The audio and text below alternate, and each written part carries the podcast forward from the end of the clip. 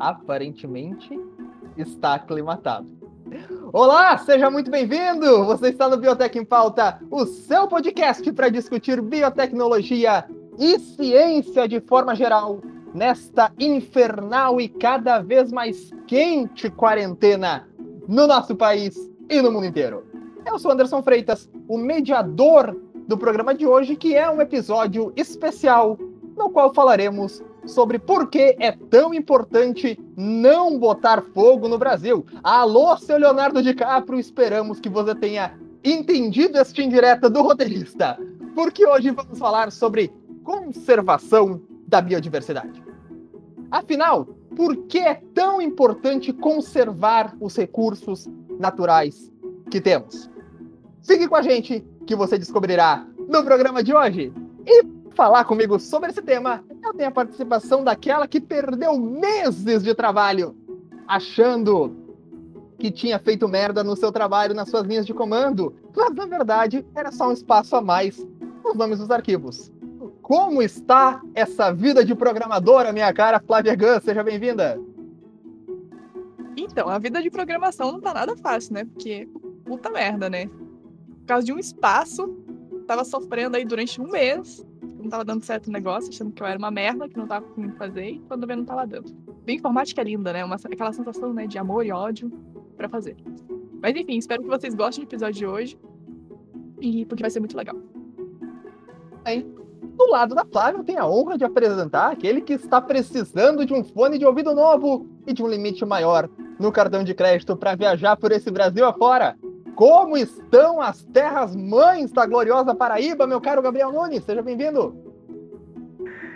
Fala galera, e aí Anderson, e aí gente, cara, tá quente que só a gota aqui, ó. tá, todo dia são pelo menos três banhos para poder aguentar ficar em casa. A vida é triste, cara. A vida é triste. O ser humano não foi feito para viver a mais do que 25 graus. É eu tô com uma dificuldade tremenda para respirar, porque antes da estava em São Carlos, lá o ar é extremamente seco, interior de São Paulo. Aí eu venho para uma cidade litorânea, eu passei dois dias sem respirar, saca? Tinha uma batata na minha, no meio da minha, da minha cara. É, gente, não tá fácil, não tá fácil. Não se esqueçam, bebam água, se hidrate principalmente, independente do calor, do clima, beber água é importante para você se manter bem. Este inferno que está o nosso verão. Eu odeio o verão. Já me posicionei nesse programa contra o verão. E sempre que eu puder dizer que eu odeio o verão, eu vou dizer. Eu odeio o verão. Mais uma vez. Bom, feitas essas apresentações do time padrão e as reclamações habituais de todo o programa, eu vou dar agora as boas-vindas aos nossos convidados. Sim, temos convidados que vieram compartilhar conosco as experiências que eles tiveram na pele com os desafios da conservação vindos diretamente do projeto Incisivos. Eu quero apresentar para vocês, primeiramente, ele, que é biólogo pela Universidade Federal do Ceará, mestre em zoologia pela Federal da Paraíba e atualmente doutorando em sistemática, uso e conservação da biodiversidade na UFC. E eu falei que ia falar todo esse título e consegui. Muito obrigado. Ele desenvolve pesquisa com biologia e sistemática de mamíferos neotropicais, em especial roedores caviomorfos com foco nos, nos quandus, que são os porcos espinhos do novo mundo. Isso me lembra meio Galvão Bueno, né? Tipo, são os gladiadores do terceiro milênio. Mas bom, hoje lembro do projeto Incisivos, determinado a divulgar a incrível e maravilhosa diversidade de roedores que existe por aí. Person Menezes, seja bem-vindo! E aí, pessoal, tudo bem? Cheguei aqui, vamos lá conversar, vamos ver o que a gente pode fazer de interessante. Eu acho que eu buguei, gente, desculpa. Calma aí. A primeira participação sempre tem esse, esse quesinho. Junto do Everton, eu tenho a, tá, a honra de só... apresentar. Oi? Não, eu tava só agitando aqui o, o, o fone, perdão.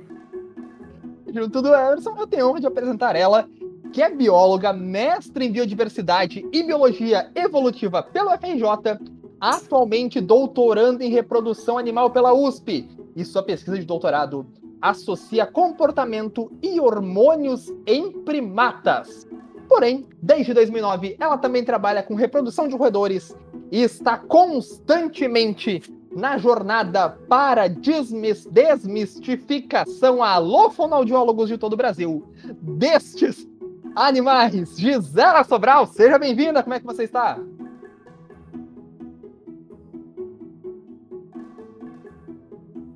Eu espero que bem, porque para mim você aqui. Gisela?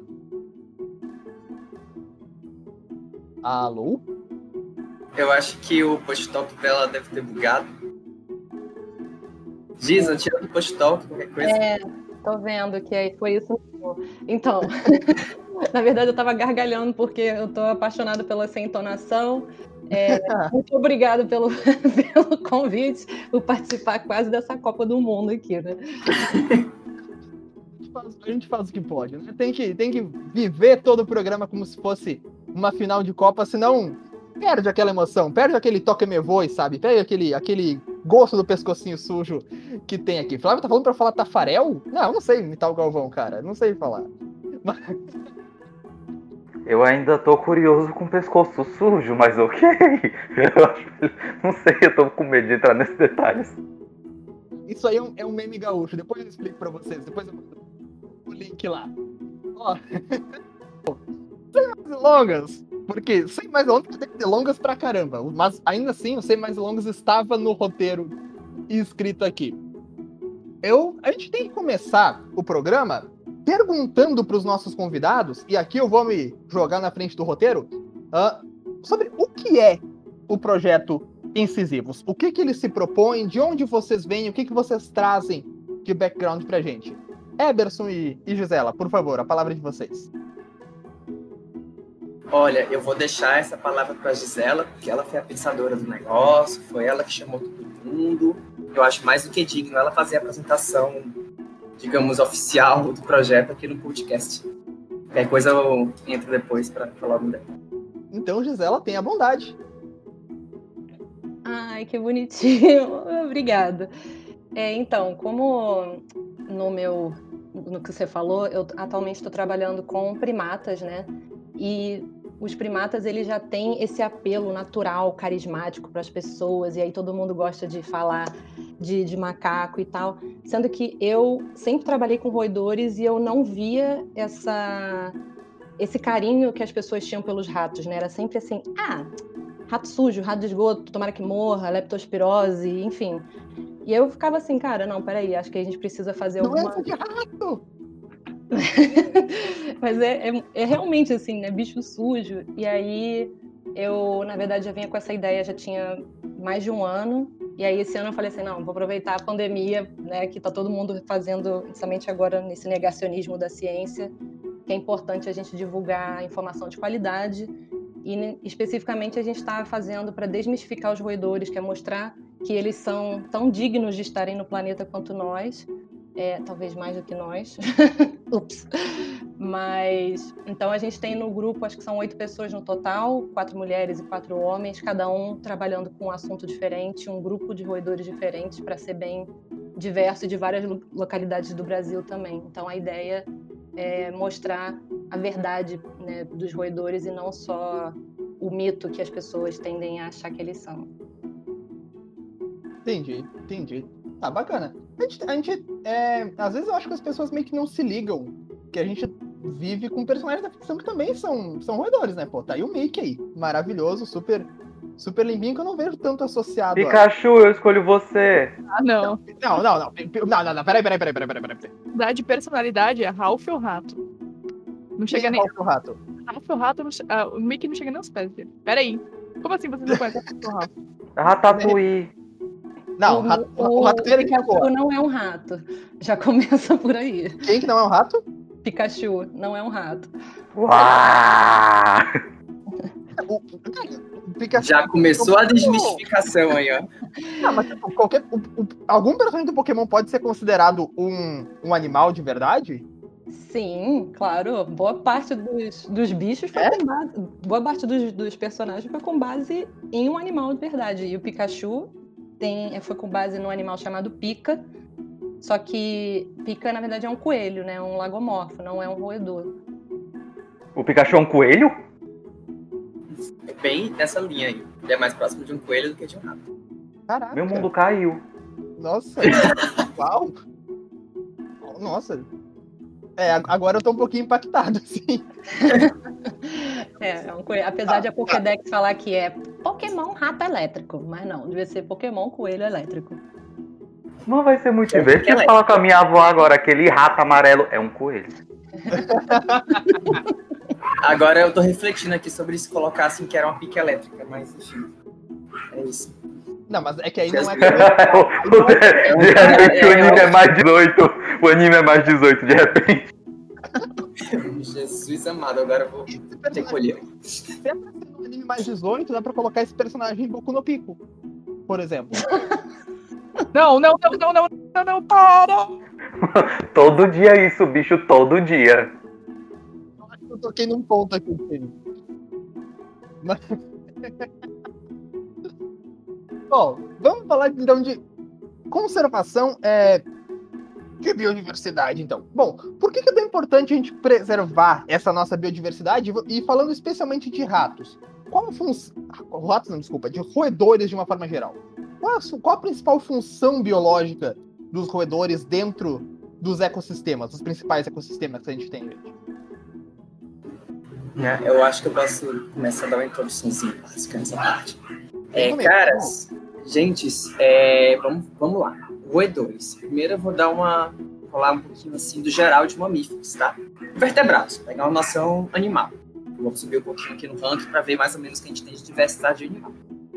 Vamos pegar os vertebrados. Os vertebrados, dentro dos vertebrados, é, os mamíferos representam volta de umas 6.600 espécies, mais ou menos, descritas atualmente. Peixes, que é um grupo mais diverso, que acham de espécies, mais especioso dos vertebrados, tem suas 20 mil espécies. Aves tem suas 12 mil, os anfíbios por aí também, eu acho que uns 20 mil também. Então a gente tem muitas espécies de vertebrados e dentro dos grupos vertebrados, os mamíferos são os menos especiosos.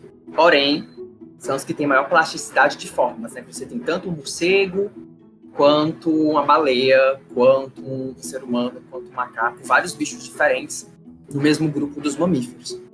E quando a gente chega nos mamíferos, é, quase metade das espécies de mamíferos são roedores. Por volta de 40%, 44% de, das espécies que a gente conhece de mamíferos são de roedores. Então a gente tem uma quantidade muito grande é, de mamíferos que são roedores e eles estão em todos os lugares, né? Então, quando você pega que você tem consciência de que quase metade de um grupo inteiro faz parte de uma ordem, que é a ordem dos roedores, a gente pode avaliar, por exemplo, que existe uma diversidade muito grande do que eles podem fazer no, no, no meio ambiente. A gente tem roedor que é onívoro, tem roedor caçador, pescador, que come peixe, a gente tem roedor que come inseto, a gente tem roedor que é totalmente herbívoro, a gente tem roedores que escavucam por debaixo do, do, do solo, é, fazem galerias subterrâneas e ajudam na, na eração do, do, substrato, né? A gente tem roedor que são importantes dispersores de sementes. Nossa, roedor é assim. queria saber- Assim, eu queria que- saber desse roedor pescador, cara. Que roedor é esse que pesca? E, e como é que ele come o peixe sendo um roedor? Tipo, ele vai raspando a, a escaminha? Como Como, é, ele tá? Eu quero saber também. como é que é? Ah, eles nadam, eles mergulham no rio, pegam o peixinho, taca na boca e mastiga. É basicamente esse o esquema. Né? É relativamente simples, assim. É, como os outros mamíferos. O que, que ele, o que que ele rói, então? O que que faz ele ser roedor, então, dentro desse tipo? ah, Hum. Pra que, que serve, pra que, que serviriam, tipo, a alcunha de roedor nesse- dentro desse contexto? Ele só pega o peixe e come e bota pra comer.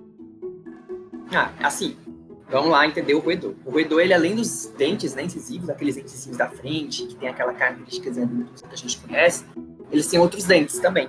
Né? Tem os dentes que a gente chama de dentes molariformes. São dentes ali, são os pré-molares, os molares, que eles são muito plásticos. Né? Eles mudam de forma muito fácil durante a, a evolução. Você tem dente de todo jeito. Você tem dente que é especializado em, é, em sei lá, triturar lignina. Né? Tem bicho que ma- que ma- mastiga lignina, né? casca de árvore, e consegue tirar os nutrientes ali é, da, da, da árvore em si. Por exemplo, é... nossa, agora eu não tô conseguindo pensar num exemplo. Giza, me ajuda. Você lembra de algum? Eu sei que tem, mas agora de cabeça não tô lembrando.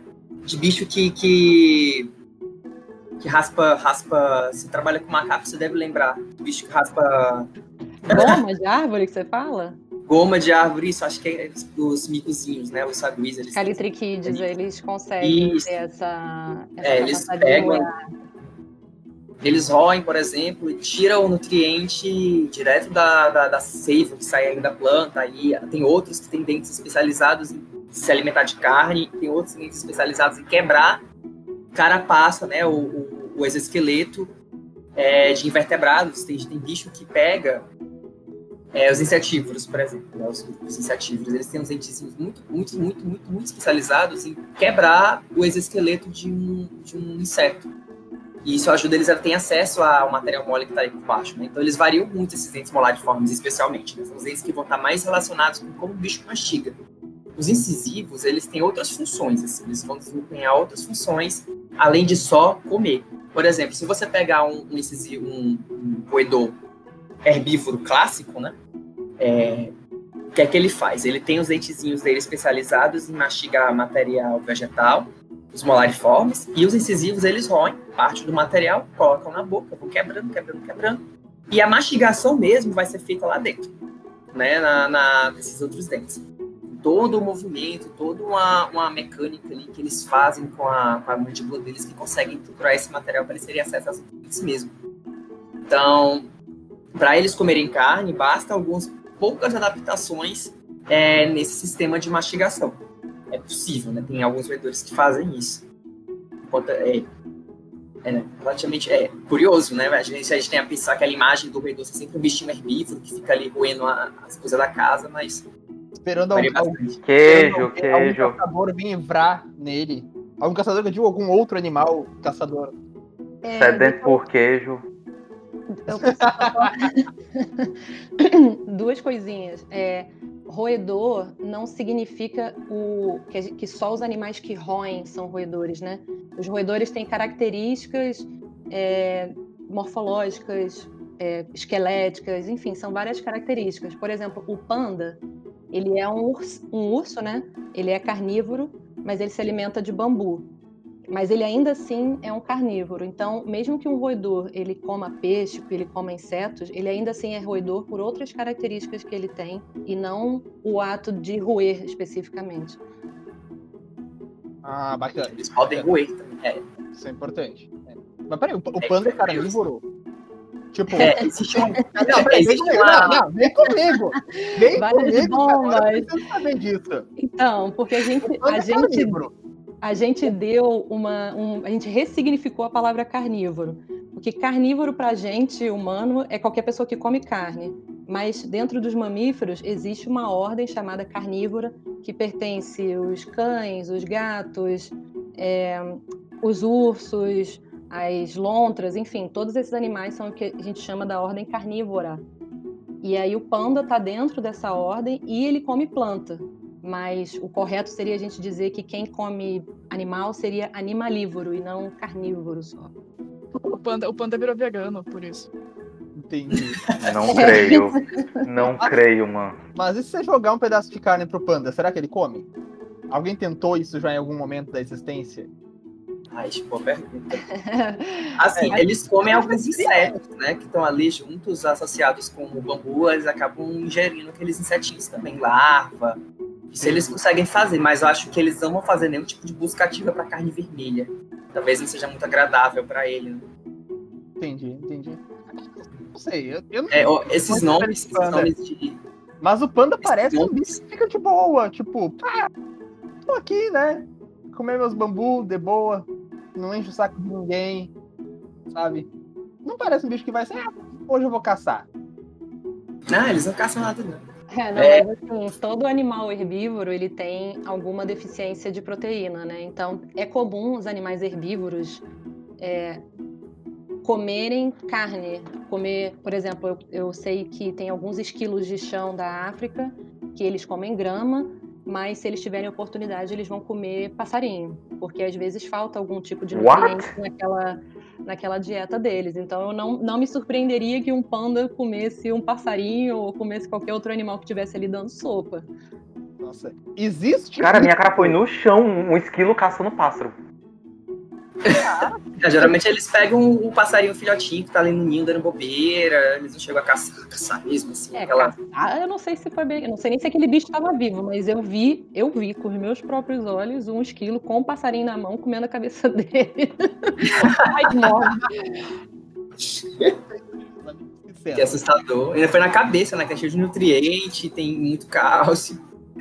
Pô, quando vocês veem o Tico e o Teco incomodando o Pato Donald, cara, talvez eles só queri- quisessem comer o pato, eles não era nem pra incomodar direito. É Ó, só uma, uma curiosidade sobre os nomes dos grupos dos mamíferos, eles foram dados há muito tempo. São nomes que foram dados há século XVII, século XVIII. E eles eram baseados na alimentação mesmo. Então, quando chamava de carnívoro, eles pegavam todos os bichos que eram carnívoros, comiam outros animais, tacavam dentro daquele, daquela bola de gato. Aí tinha os, os grupos, né? Rodência, né? Botava todo mundo ali no grupo de gato também, que era Gleides, não era nem Rodência, que são os, eram os roedores. Aí ia coelho, é, as lebres, as picas, até o ai-ai tava no meio do, do, do bolo de gato, aquele macaco com dedão, aquele língua esquisito, Quem? batendo na árvore. O ai-ai, Não, eu tô ele preocupado era, ele era aquele macaco com dedão. Peraí. Macaco com dedão. Eu vou procurar macaco Isso. com dedão. põe, Aí ele saiu no espelho. Joga assim, ó. Ai, põe assim, ai, ai, A, Y, E, hífen, A, Y, E. Ai, ai. Ele é um, um macaquinho primata, né? Super esquisito, assim. Que ele possui o que a gente chama de condição roedora, né? O crânio dele tem muitas características semelhantes com o de um rato. Ele, era, ele foi descrito como sendo um esquilo, originalmente. de Tão bizarro que ele é.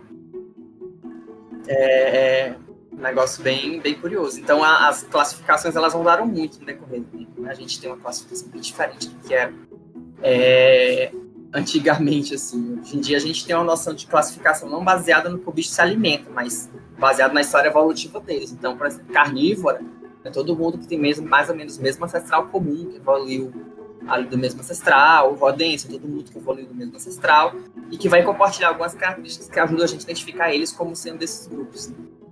Mais ou menos essa a grande ideia do negócio. Entendi. Cara, eu fui procurar o ai aqui no, no Google Imagens.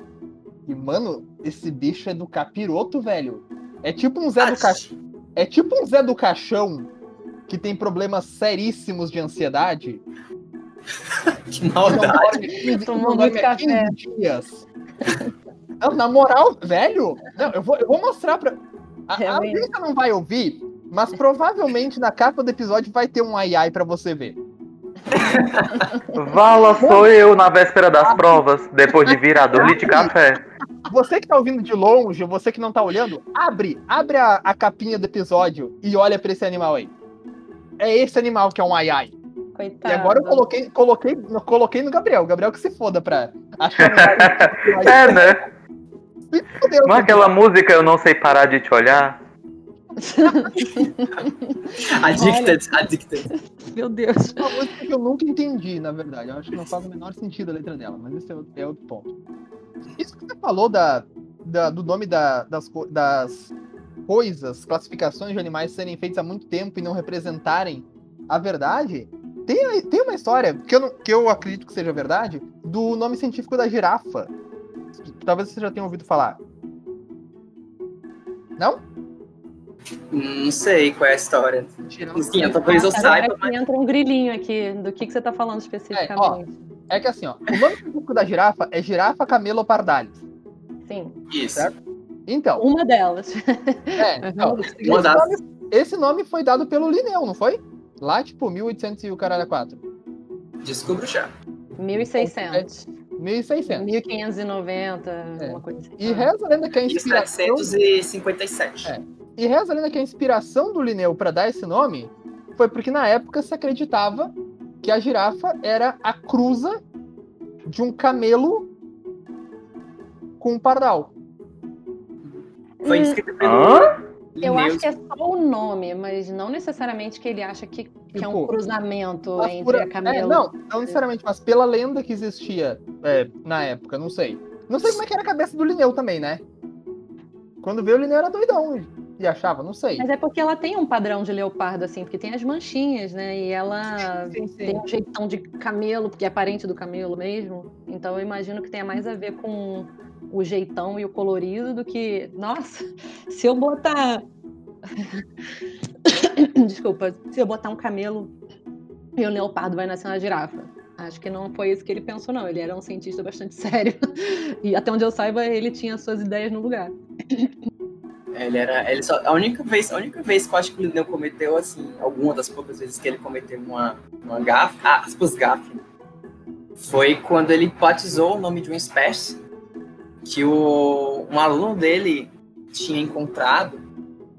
É, o nome da espécie, eu não lembro agora qual era o nome especificamente, mas significava em latim aluno tolo. Tirando onda com o aluno dele, porque o aluno não deu o material que ele queria. Olha, olha as cores da costa. Isso é. Ó, ó, olha aí, olha aí. Quando você vê, o Lineu era um baita de um cuzão, cara. O Lineu era um baita de um cuzão. E aí, vocês não sabem. Aliás, anota isso aí sobre as rasteiras na ciência que a gente tava conversando esses, esses dias, guris. Anota isso aí do Lineu. Quando vê, ela entra num, num possível episódio especial. É, qualquer coisa eu posso procurar aqui e mandar pra vocês depois. Calma. Qual era o nome? Amanda, por, fa Amanda, por favor. que, o- que ele teve para pesquisa. Ele com certeza deve ter tido seus deslizes, nós também temos, mas vamos reconhecer o mérito científico dele, gente. Nossa, eu lembro que a, uma das espécies que o. Lineu está escreveu a gente. Lineu a gente te ama. o- Desculpa, uma das espécies. Dineu, Você está entre Gabriel. nós? Gabriel caiu voltou.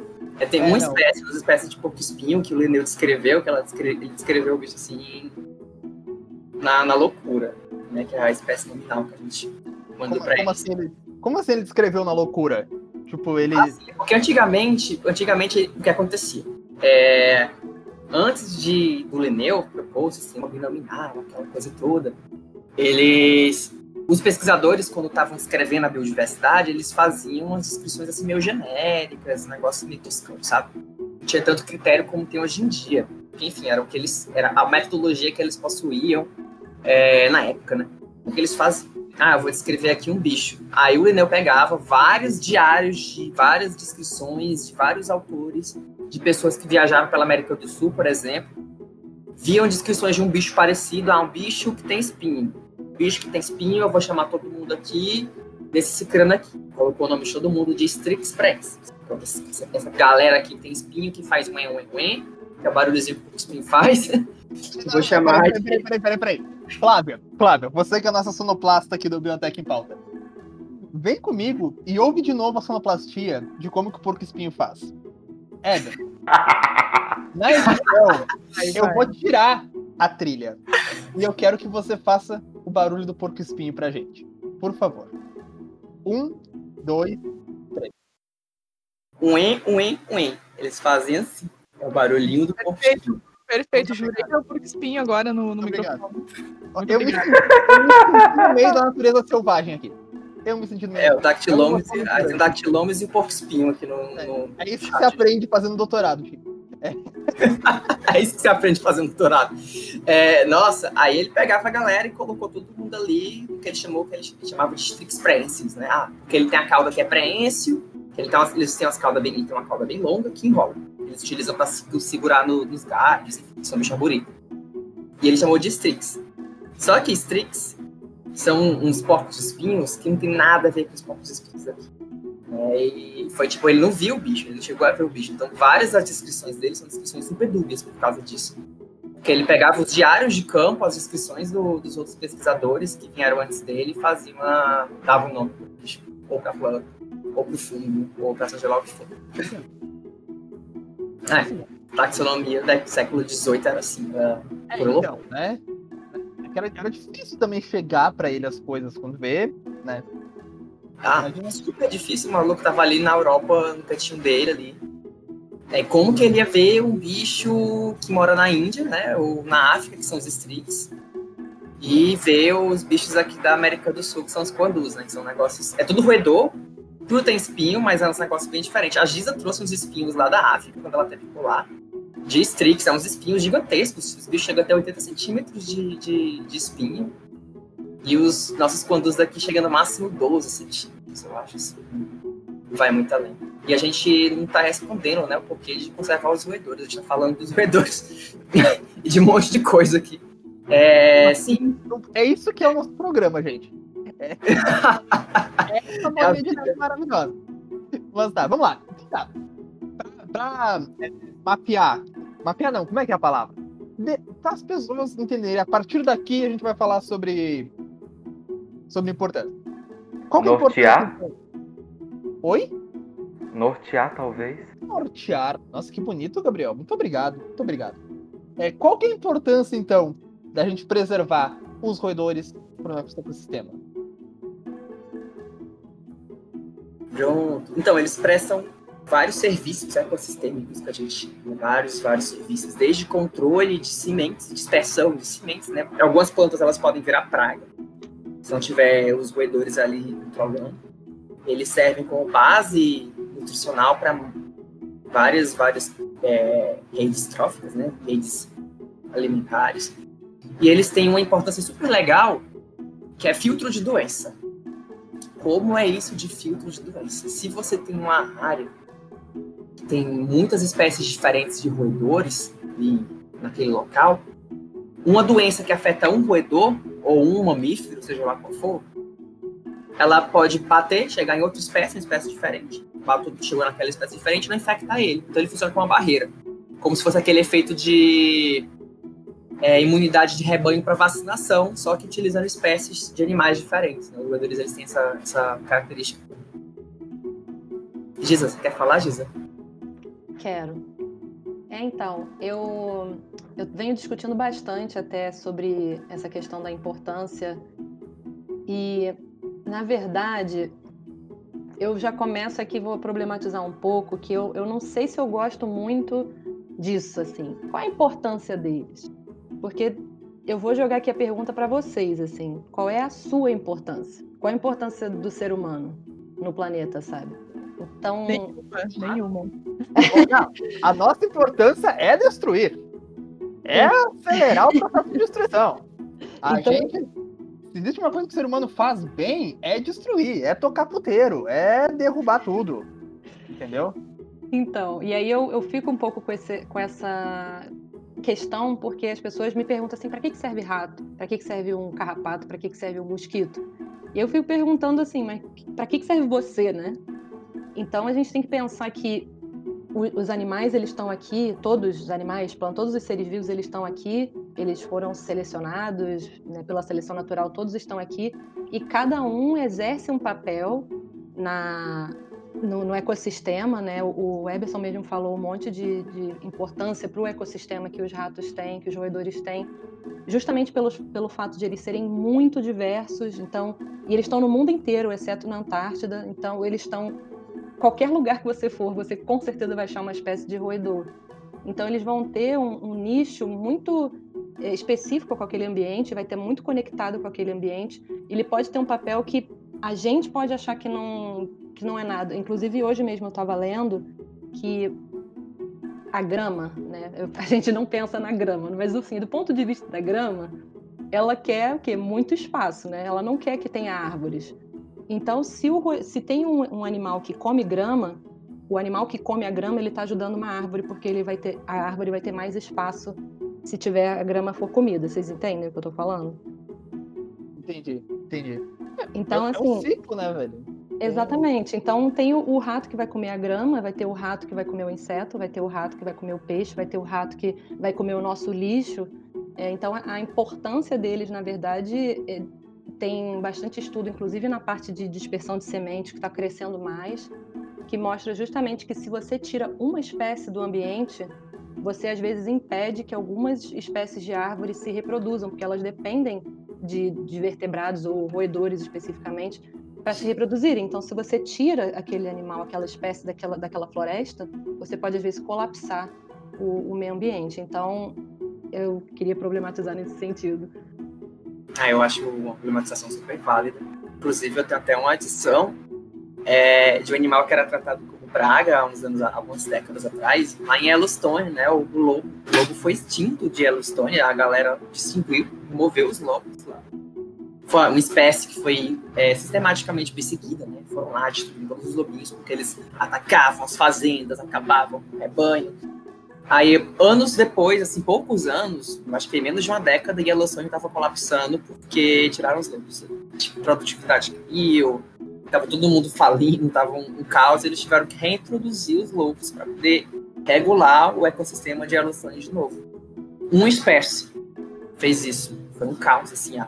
desviou rio, é, teve super explosão populacional de, de herbívoros que saíram destruindo. Desviou rio?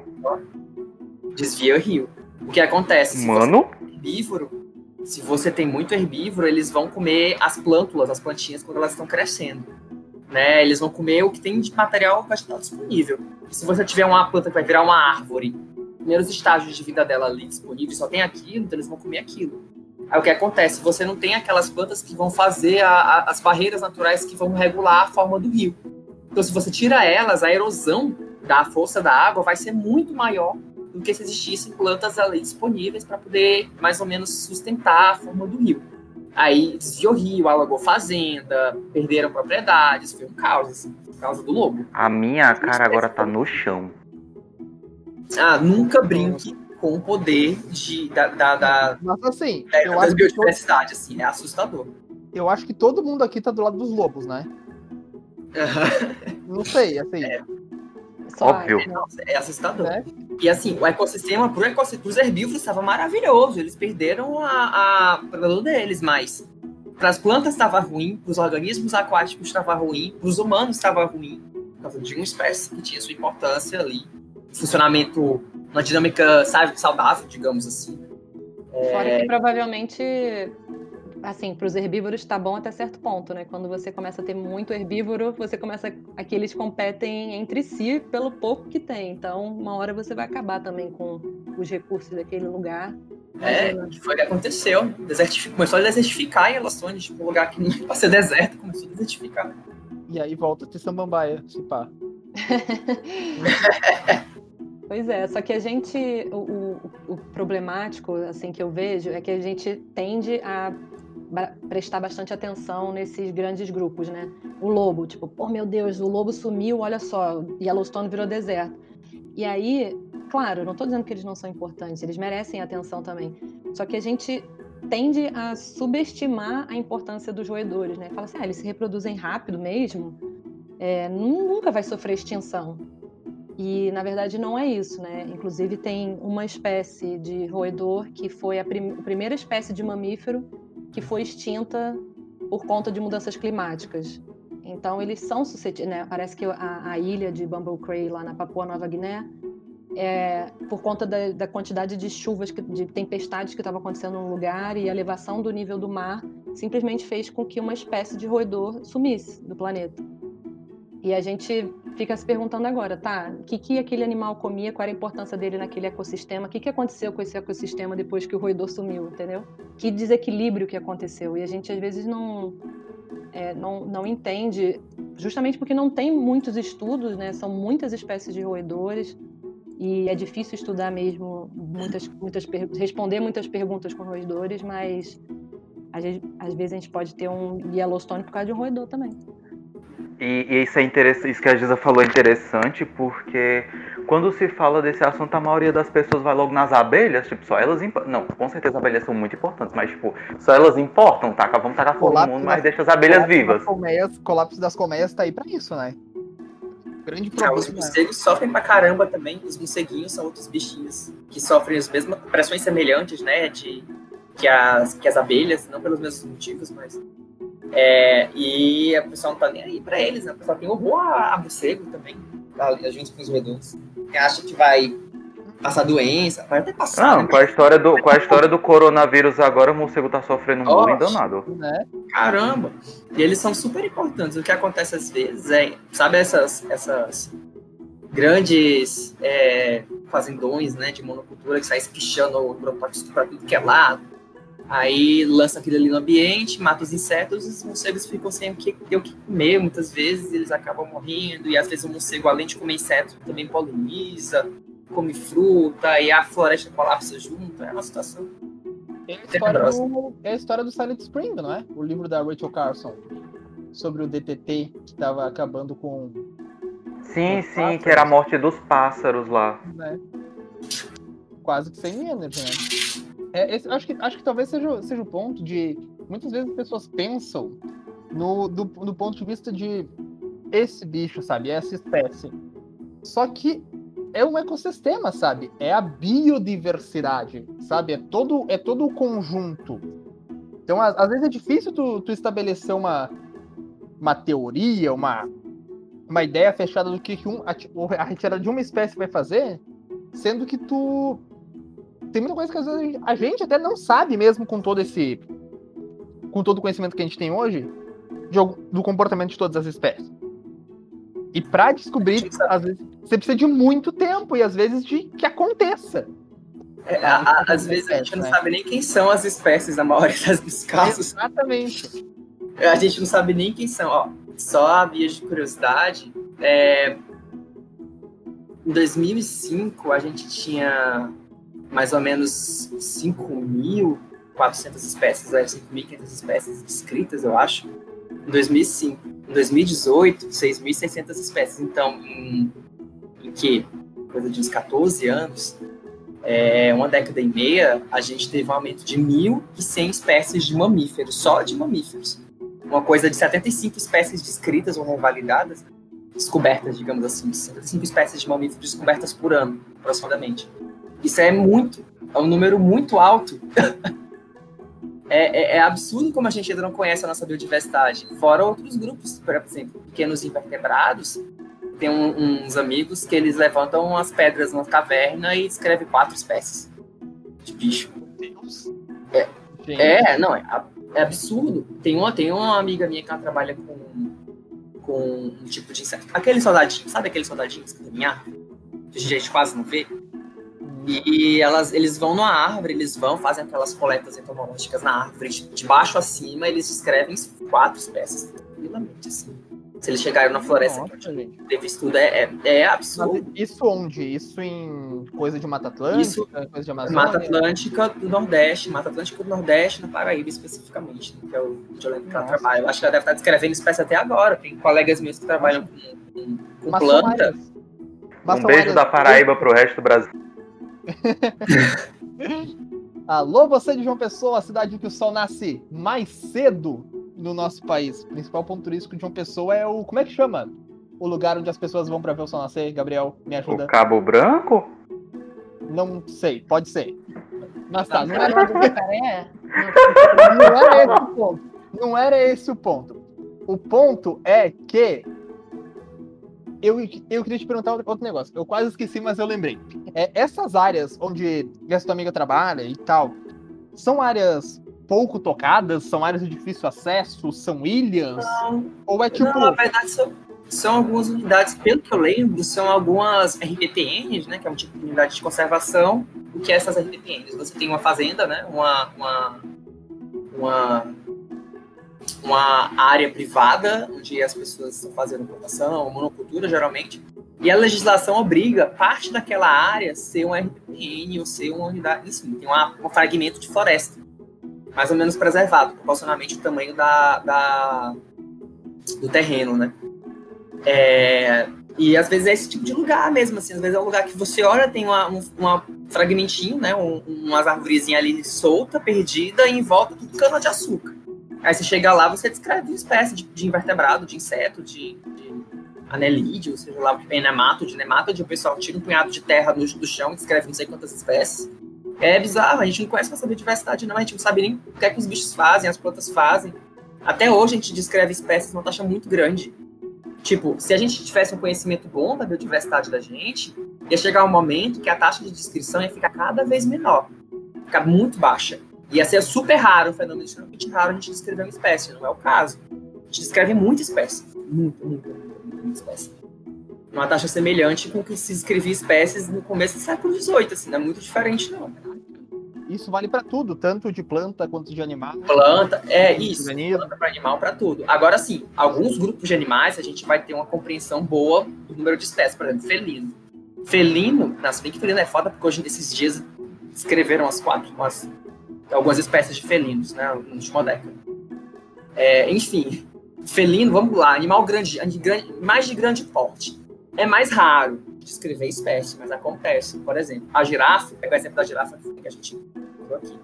Se não me engano, antigamente a gente entendia a girafa como sendo uma única espécie. Hoje em dia são quatro. Giza me corrige se eu estiver errado, por favor.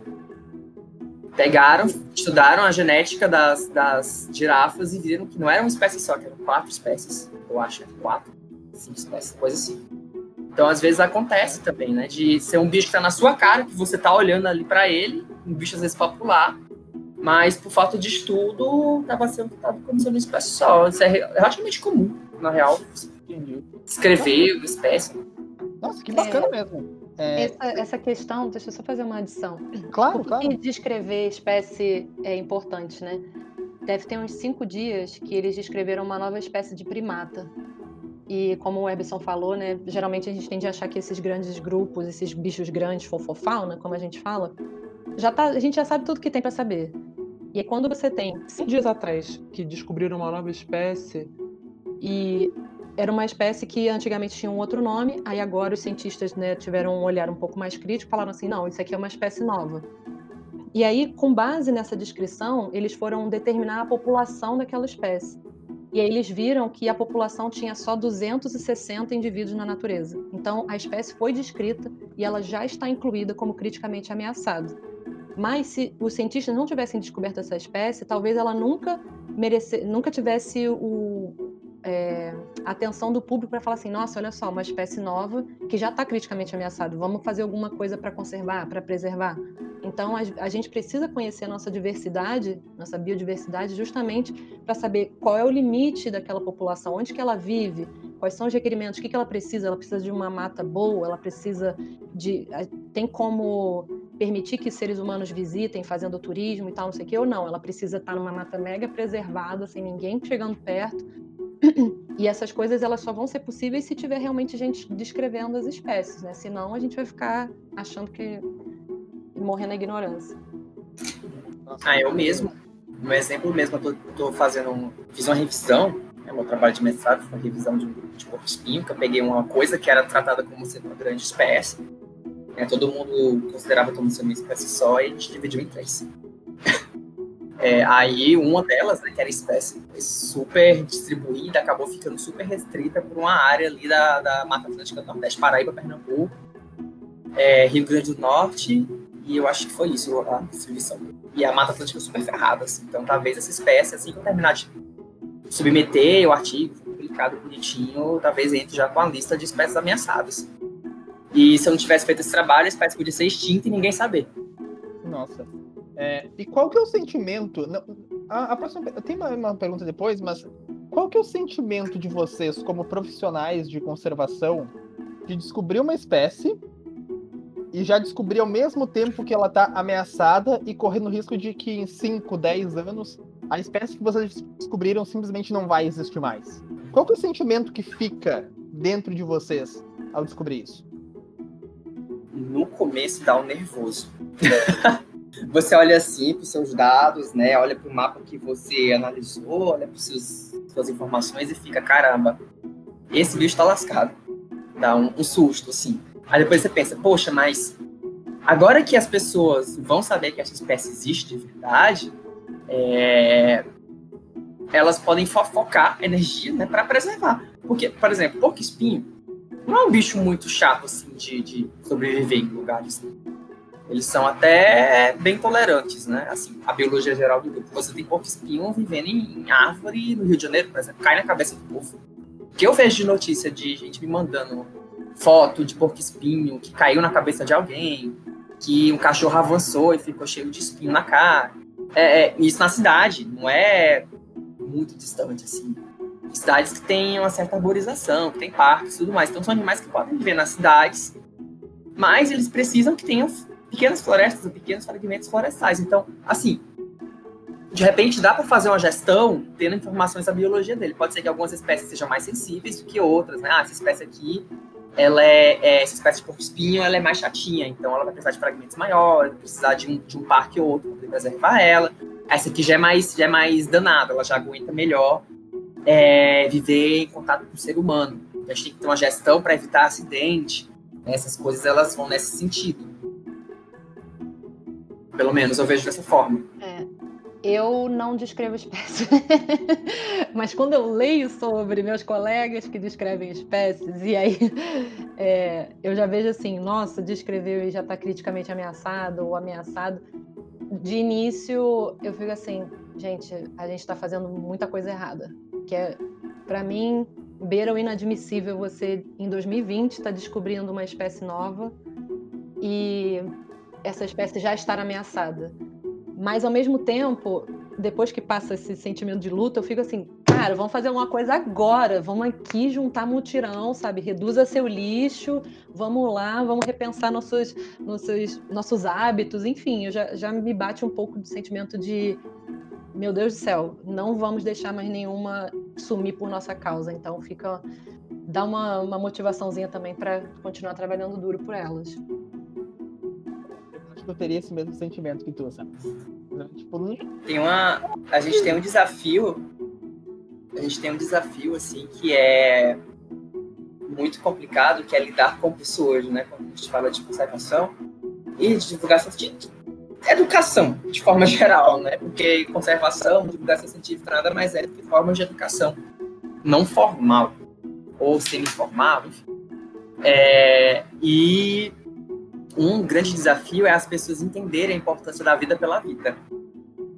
Às vezes isso não, não cai, assim, que entra naquela, naquela fala da Giza de, poxa, por que a gente existe, né? Qual a importância de eu existir? As pessoas, elas não têm essa consciência da vida pela vida. Isso é muito complicado. Às vezes as pessoas, elas se... Até a forma de lidar com os humanos é assim, um pouco, né? De você da sociedade descartar ou menosprezar aquilo que não tem uma função ou que tem um benefício direto para ela. Né? Às vezes a gente se depara com falas de, de influenciadores, né? de pessoas de personalidades, como o certo apresentador falou uma vez. É, poxa, para que qual para que eu vou preservar, vou gastar dinheiro preservando um mico-leão dourado? Para que me serve um mico-leão dourado? Pessoas perguntam isso. Pô, para que você serve? É, é a pergunta da Giza também, né? Para que você serve? Qual a sua função na biosfera? Você, você ser humano apresentador de TV, além de falar bosta, o que é que você faz? Qual a sua, qual, a sua, a sua influência? É ele, é, é, é essa pessoa é, o que é que você faz? Porque uma pessoa dessas, o que é que ele faz? Ele produz um monte de, de, de, de resíduo. Muito resíduo, muito resíduo mesmo. Uma pessoa como essa que tem dinheiro geralmente tem uma pegada ecológica, uma pegada ecológica gigantesca, assim. A quantidade de resíduo que uma pessoa dessa produz é absurda. É, é, lixo absurdo, a quantidade de carbono que é posto na atmosfera, que não volta em forma de biomassa, é absurda também. Aí você pensa, pô, se a gente considerar a função, a importância de algo, você não deveria nem estar aqui. Nem bonito é, vai, o vai, mico ainda é bonitinho. Então, o, o mico leão dourado é fofinho, ele faz um monte de coisa ali onde ele vive, eles têm a família deles, eles têm a sociedadezinha deles. Aí é, é, é louco o negócio, né? A gente tem que lidar com isso, né? Uma pessoa dessas fala um negócio desses e uma porção da população acaba comprando o discurso. Aí a gente, o Zé Doidinho, que ninguém conhece, como que a gente chega para convencer a pessoa de que o Ratinho tá falando besteira? Perdão, que o apresentador está falando besteira. É que, é que... Nossa, eu até buguei. Eu fiquei assim, caramba, quem tá falando mal de rato aqui, gente? Não, mas é a pessoa. é a pessoa. Sim, lembro bem do que ele Sim. falou. É, mas é, é isso, né? que entra na casa de todo mundo em horário nobre uma pessoa que tem um momento para falar com as pessoas que a gente infelizmente não tem. Então, o, eu, hoje mesmo eu estava até vendo um, um vídeo que era um, um pesquisador lá, ele estava falando assim, o que, que é conservação? E aí o cara falava justamente assim, ah, você não, não adianta você chegar para a pessoa e falar assim, olha, você tem que apagar a luz, você tem que, né, desligar a torneira quando você está escovando o dente ele vai assim, você tem que pegar a pessoa pelo coração, né? Pelo amor, assim. E aí, só que eu não sei exatamente o que, que o exemplo dele tinha a ver com amor, porque ele chegava e falava assim: qual é a sua comida preferida? E aí o, o cara tava assim: ah, é peixe. Ele falava assim: peixe, né? Você sabe de onde veio esse peixe?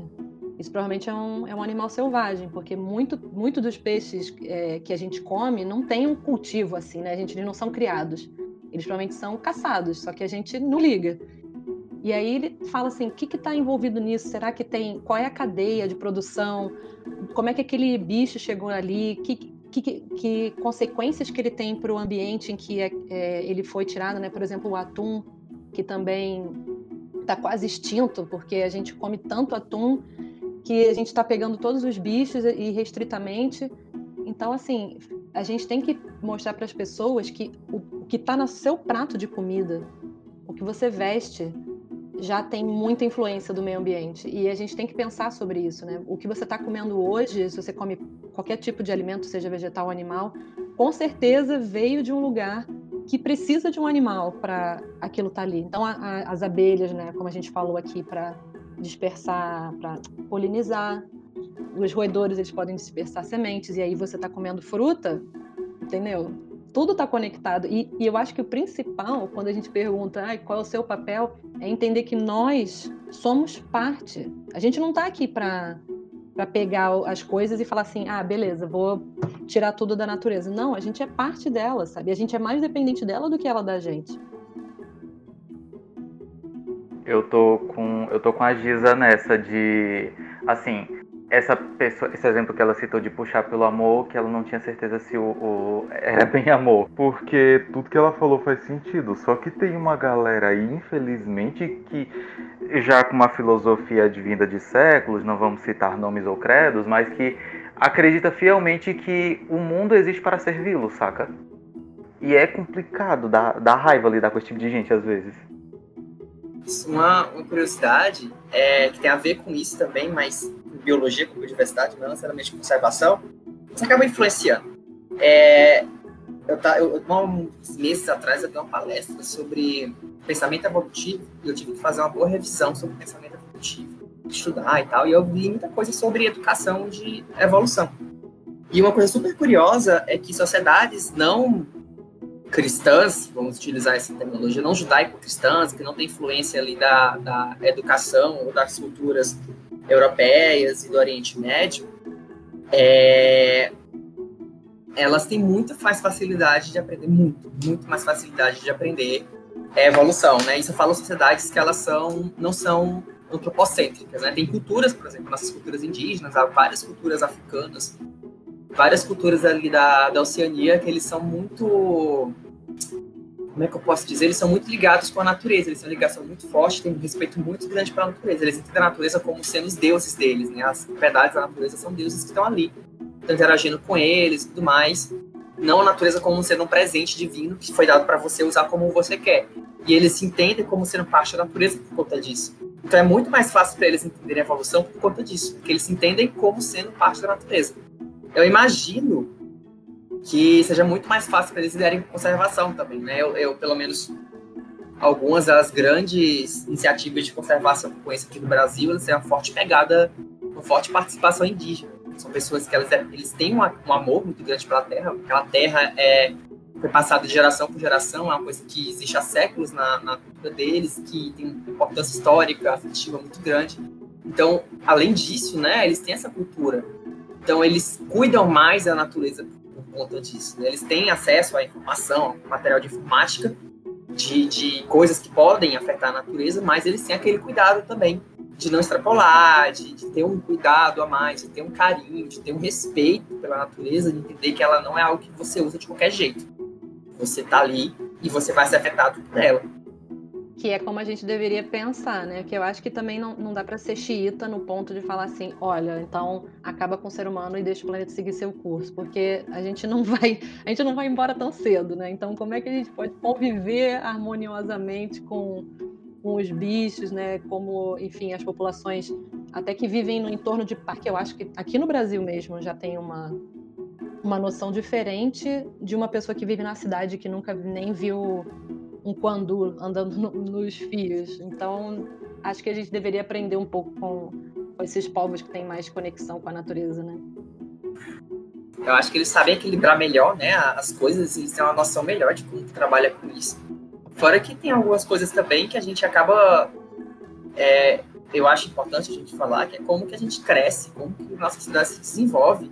E, na real, não é nem um desenvolvimento, né? Parece uma repetitiva colonização de outras áreas, assim, sem desenvolvimento de verdade. Fica repetindo aquela mesma formulazinha de crescimento urbano, de crescimento é, da agroindústria desde o século XVIII, século XIX, desde a Revolução Industrial.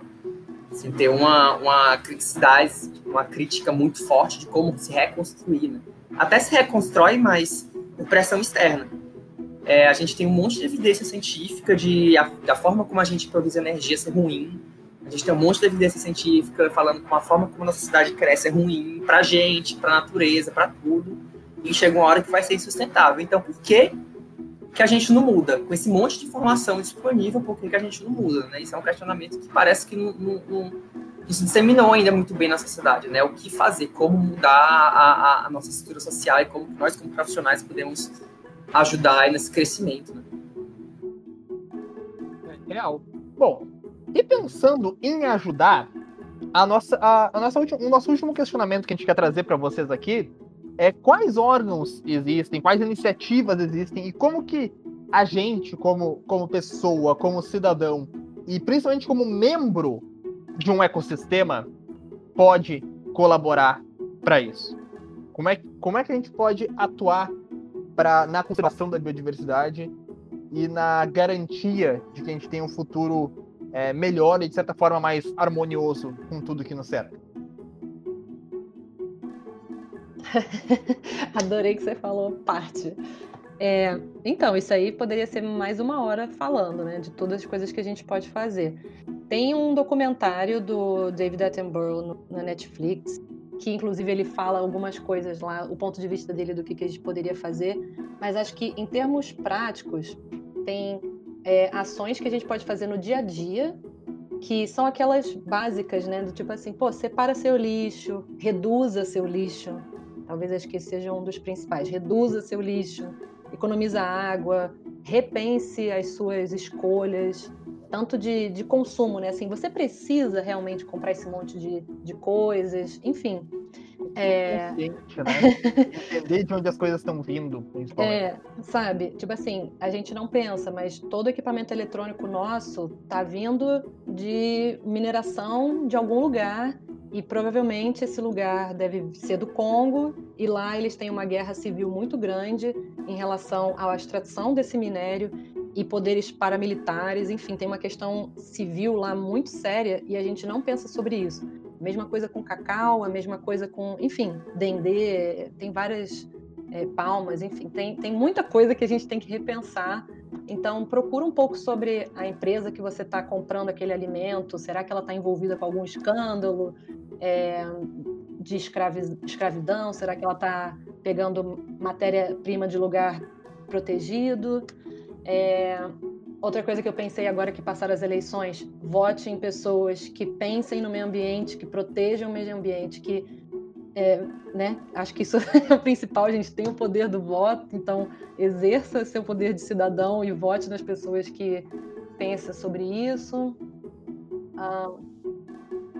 Oh, aqui em Fortaleza, aqui em Fortaleza a gente elegeu um, candidato, é, o Gabriel Aguiar, que a gente chama carinhosamente de Gabriel Cocó, causa da luta dele pelo Parque do Cocó, que é um dos maiores parques urbanos aqui da América Latina.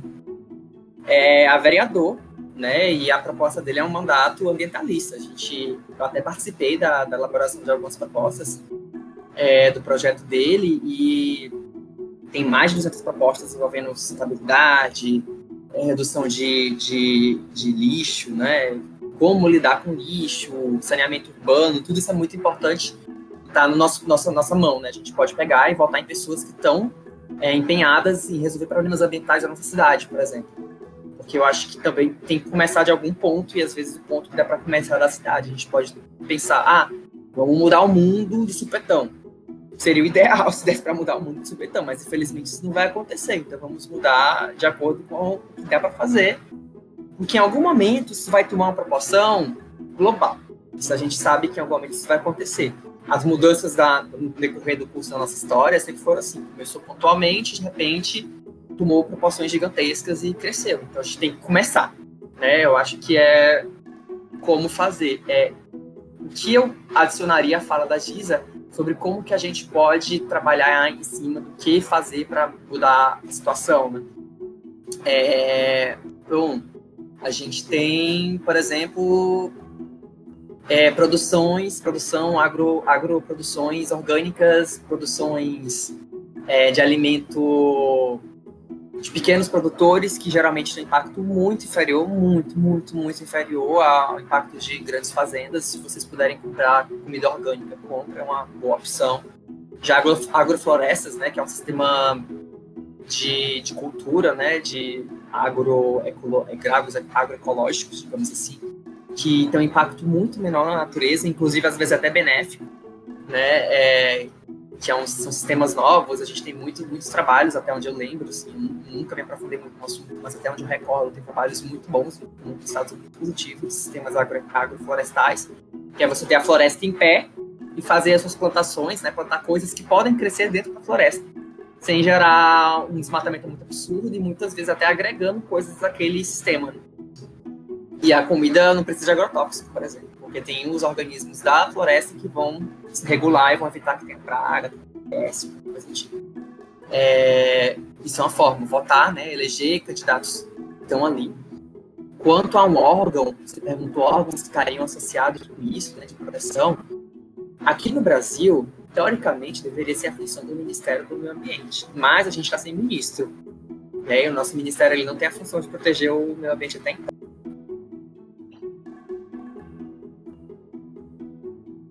É, dentro do Ministério do Meio Ambiente, o ICMBio, né, que é o Instituto Chico Mendes de Conservação da Biodiversidade, e o IBAMA, mais conhecido, eles têm ainda algum nível de autonomia e conseguem fazer algumas coisas, né?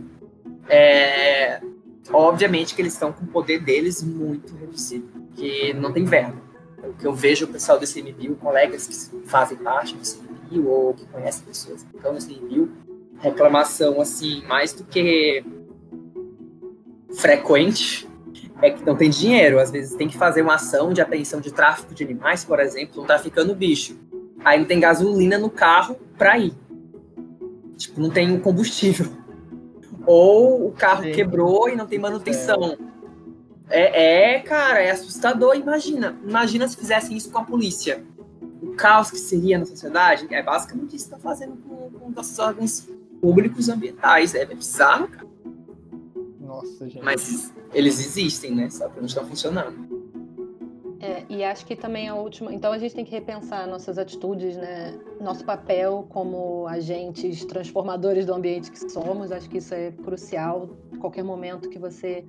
É, desde o momento que você acorda até o momento que você vai dormir, pensar em quem você vota. E existem formas, talvez mais diretas, assim, que você pode doar para alguma instituição que, enfim, se adeque melhor ao que você acredita, o que você quer. A gente, de cabeça, acho que eu não tenho nenhuma aqui, mas a gente pode fazer uma listinha e aí você pode doar. Tem várias campanhas, ainda mais agora com esse negócio do Pantanal, tem muitas ONGs que estão recebendo dinheiro para combater fogo. A gente mesmo fez uma doação para dois grupos né, de, de pessoas que combateram fogo diretamente no Pantanal. Então, acho que essa também é uma forma de fazer alguma coisa, se é que você pode né, fazer essa parte de doação. Exige, enfim, outras questões, mas acho que também é uma opção.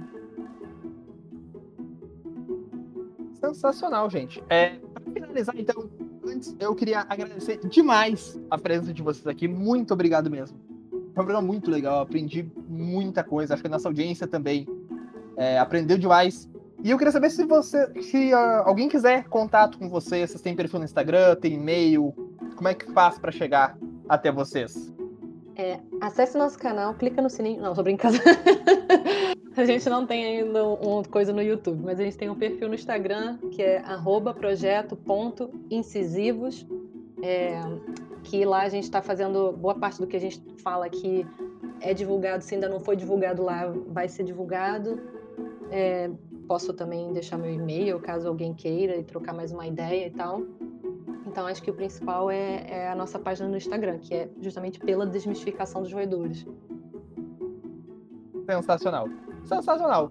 E com essa, nós estamos encerrando o episódio de hoje do Biblioteca em Pauta, agradecendo demais a sua presença, a sua paciência, a sua preferência, a sua boa vontade por levar o Biblioteca em Pauta com você, seja o que for que você estiver fazendo nesse momento. Fique bem, fique em casa, cuide de você e de quem você ama. E eu deixo um abraço e até a próxima com mais Biotech em Pauta.